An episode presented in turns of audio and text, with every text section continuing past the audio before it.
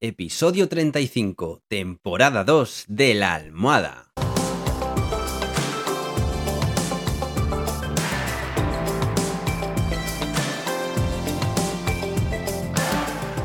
Bienvenidos y bienvenidas a esta segunda temporada del podcast de La Almohada, un podcast en el que os cuento los trucos y estrategias para que podáis vivir sin complicaciones, con un mayor control de vuestra vida y que podáis ser vuestra mejor versión. En resumen, para que seáis más felices, que nos lo hemos ganado. Así que, si ya estamos todos, ¡comenzamos!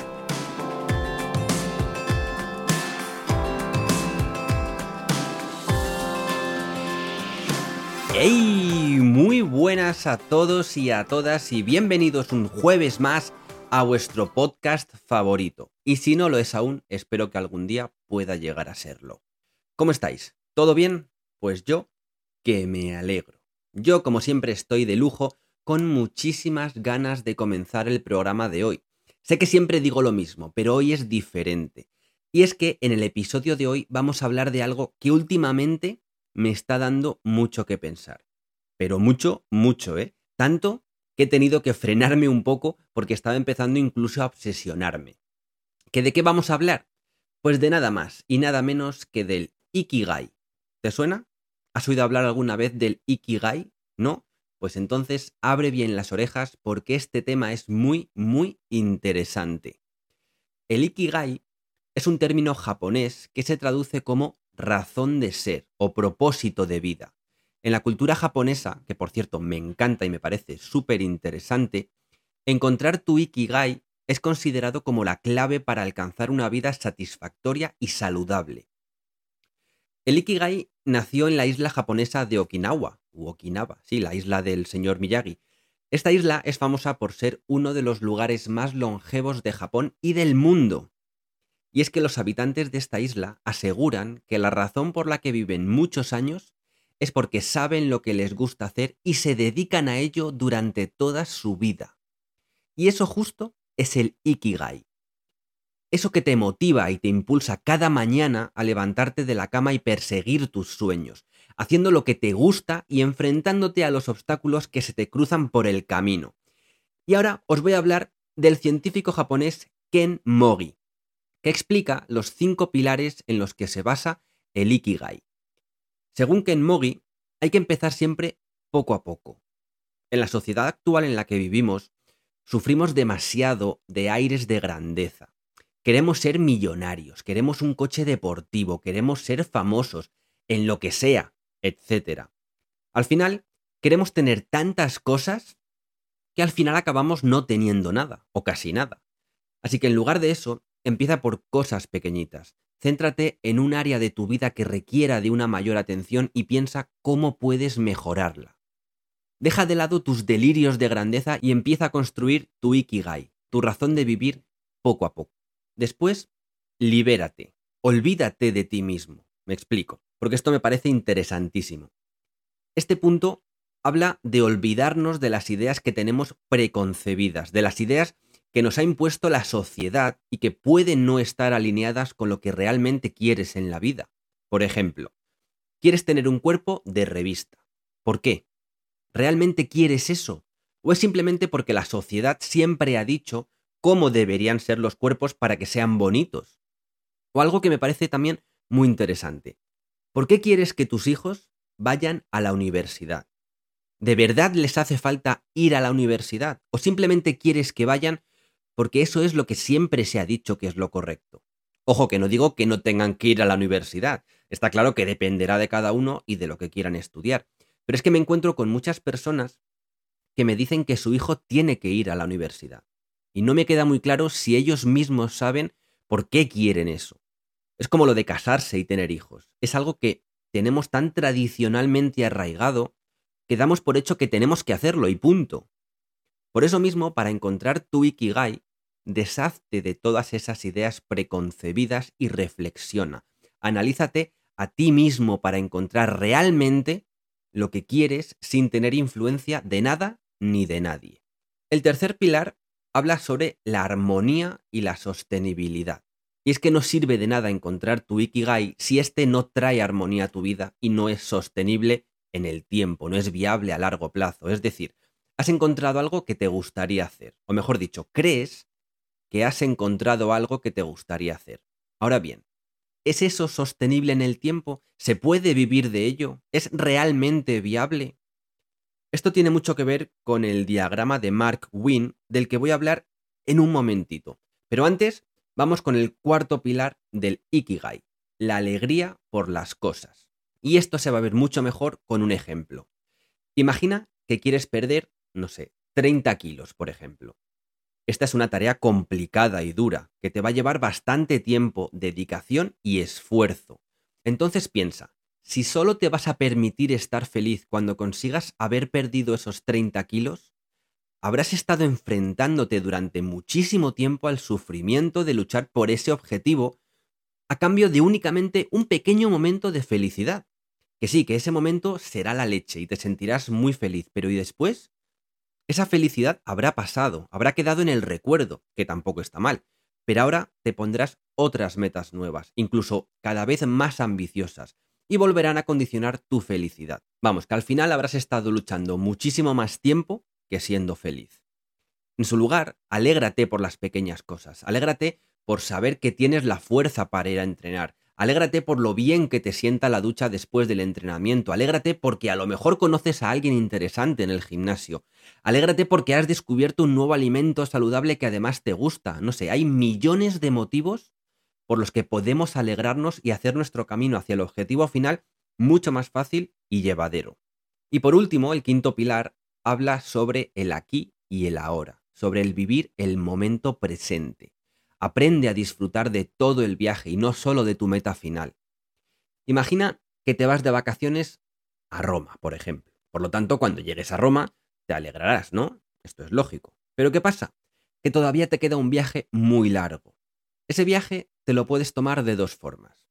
Viendo películas, leyendo un libro, aprendiendo italiano, por ejemplo, no sé. Disfrutando de pequeñas cosas que van a hacer más ameno tu viaje a Roma. Sin embargo, la otra opción es estar agobiado todo el rato pensando en todo lo que te queda para llegar a tu destino. Que sí que cuando llegues será la caña, serás la persona más feliz del mundo, por fin he llegado, pero todavía te quedan muchísimas horas. Pues en el Ikigai es un poco lo mismo. Tienes que vivir el presente y no solo tener en mente tu objetivo final, disfruta del viaje hacia ese objetivo. No sé si me he explicado. Ahora bien, ¿cómo encuentro mi Ikigai? Y esto es un poco lo que me está volviendo loco últimamente. ¿Cómo encontrar o qué tengo que hacer para encontrar mi propósito en la vida, para encontrar mi razón de ser? Y aquí tengo que hablaros de Mark Wynne, que es el del diagrama que os comentaba antes. Este diagrama nos muestra las preguntas que debemos responder para encontrar nuestro Ikigai. La primera pregunta es, ¿qué amas hacer? Esta pregunta se refiere a tus pasiones, a tus hobbies. ¿Qué te hace feliz? ¿Qué te apasiona? Y es que algo que puede parecer insignificante para alguien, para ti puede ser un aspecto fundamental en tu Ikigai. Por eso es importante que te centres en eso que te da energía y te hace sentir bien.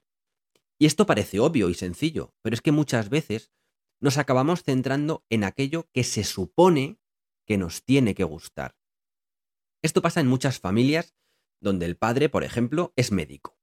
Entonces, la gente ya da por hecho, o bueno, daba por hecho, que afortunadamente esto cada vez ocurre menos, ya daba por hecho que tú también ibas a ser médico, ya sea por los genes, porque es lo que has mamado desde pequeño, por lo que sea. Pero si tu padre era médico, lo más normal, si no querías ser la oveja negra de la familia, es que tú fueras médico también. Pero bien, ¿realmente eso es lo que quieres ser? Lo que quieres estudiar y a lo que quieres dedicar el resto de tu vida? Pues a eso me refiero. Piensa y descubre qué es lo que realmente amas hacer. Que ojo, lo mismo quieres ser médico, que tampoco pasa nada, pero analiza eso bien. ¿Qué es lo que realmente amas, lo que te motiva al 100% en esta vida? La segunda pregunta del diagrama dice, ¿en qué eres bueno? Es decir, ¿cuáles son tus habilidades y talentos? ¿En qué destacas? Y si no lo sabes aún, como me pasa a mí, lo reconozco, pues puedes preguntar a tus amigos y familiares para que te den su opinión. Y es que muchas veces no somos conscientes de que algo se nos da muy bien hasta que alguien nos lo dice. Descubrir en qué somos buenos o qué es lo que se nos da bien es muy importante porque ganamos confianza en nosotros mismos y hace que esa motivación se mantenga en el tiempo, muy importante. Después, pregúntate qué necesita el mundo.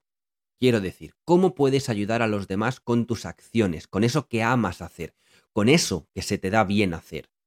Igual amas la jardinería, se te da bien diseñar jardines en casa o parques o lo que sea, y puedes contribuir a la creación de zonas verdes en tu ciudad. Por ejemplo, no sé, se me acaba de ocurrir. O se te da muy bien transmitir conocimientos. Además te gusta editar vídeos para YouTube. Pero es que encima, con los consejos que das sobre el trabajo de la autoestima, por ejemplo, estás ayudando a mucha gente a solventar un problema que cada vez está más en auge en la sociedad, como es la falta de autoestima.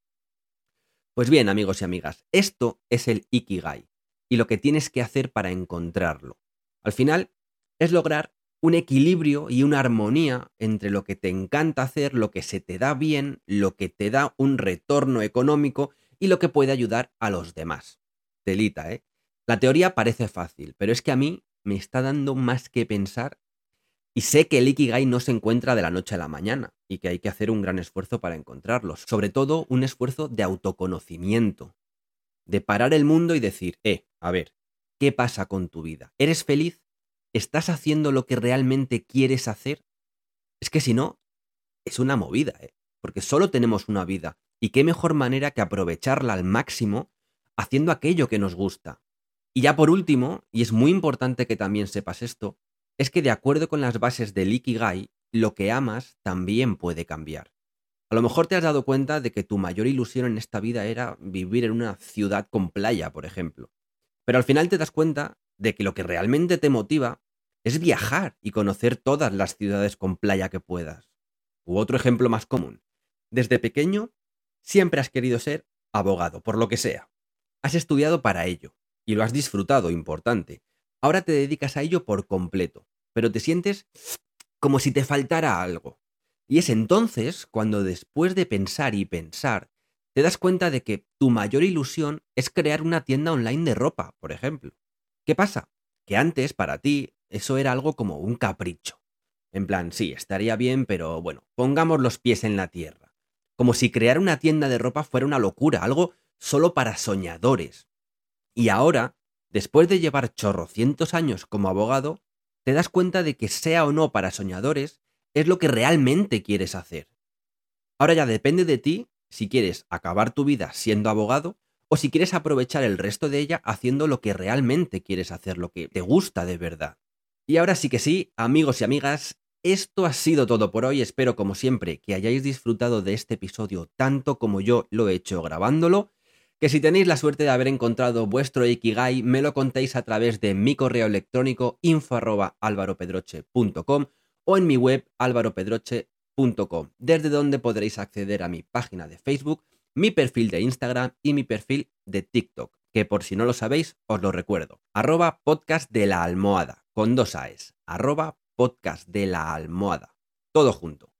Como ya sabéis, yo soy Álvaro Pedroche y antes de despedirme solo me queda pediros una cosita. Y esa cosa no es otra que me prometáis ser muy, muy, muy, pero que muy felices.